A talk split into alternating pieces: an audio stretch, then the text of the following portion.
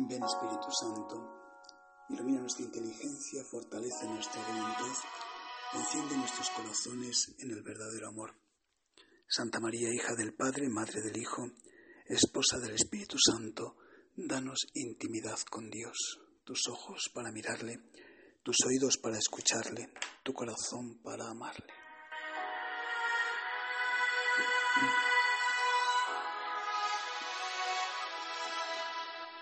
Seguimos avanzando ya en el tiempo ordinario.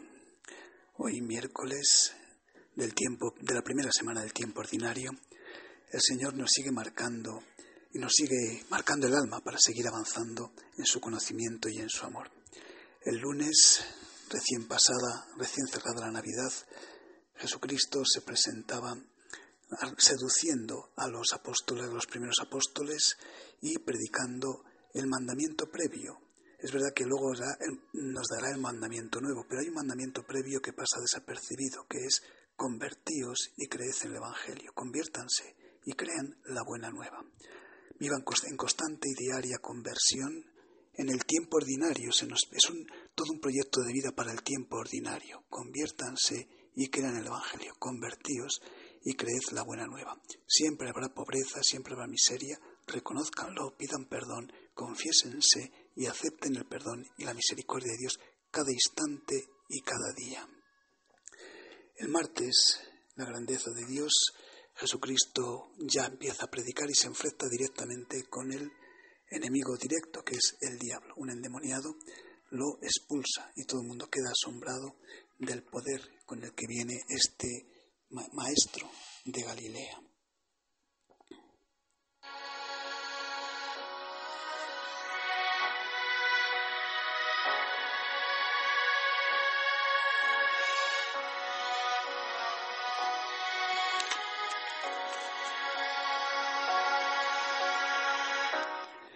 Hoy miércoles el Evangelio es la curación de la suegra de Pedro y luego que vienen toda la gente a, a cargar sobre él sus dolores, sus penas, sus enfermedades y se presupone también el pecado, puesto que la muerte y las enfermedades son consecuencia del pecado. Y Jesús también tiene un detalle, al final, agobiado por tanto peso de tanta humanidad rota, necesita marchar a un lugar tranquilo a orar, necesita la soledad y el silencio.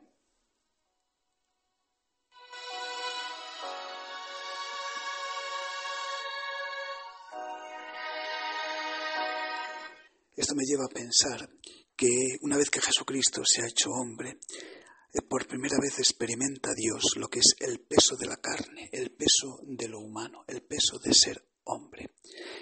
Y entiendo que Jesucristo ahora eh, valora, da un valor extraordinario cada movimiento de la carne, cada movimiento humano, cada movimiento del hombre que se esfuerza por superar lo humano y por alcanzar lo divino.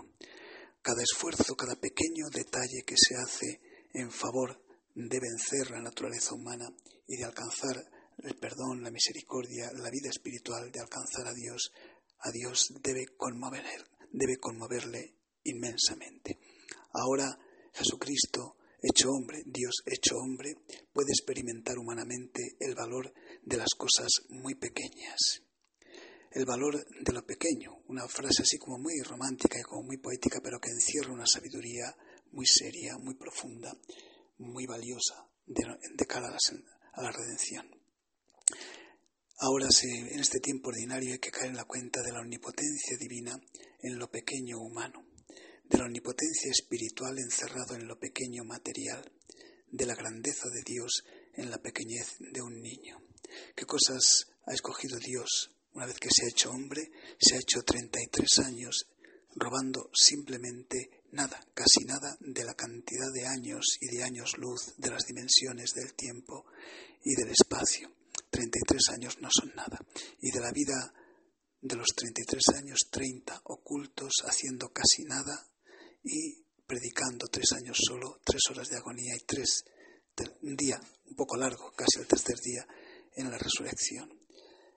Eh, simplemente meditar en este día, caer en la cuenta y pedir gracia a Dios y a la Virgen María, que desde la humildad, que ella lo experimentó también en la humildad de Nazaret y en la vida ordinaria de Nazaret el valor redentor inmenso de las cosas muy pequeñas. Pedir gracia para hacer muchas cosas muy pequeñas por puro amor de Dios,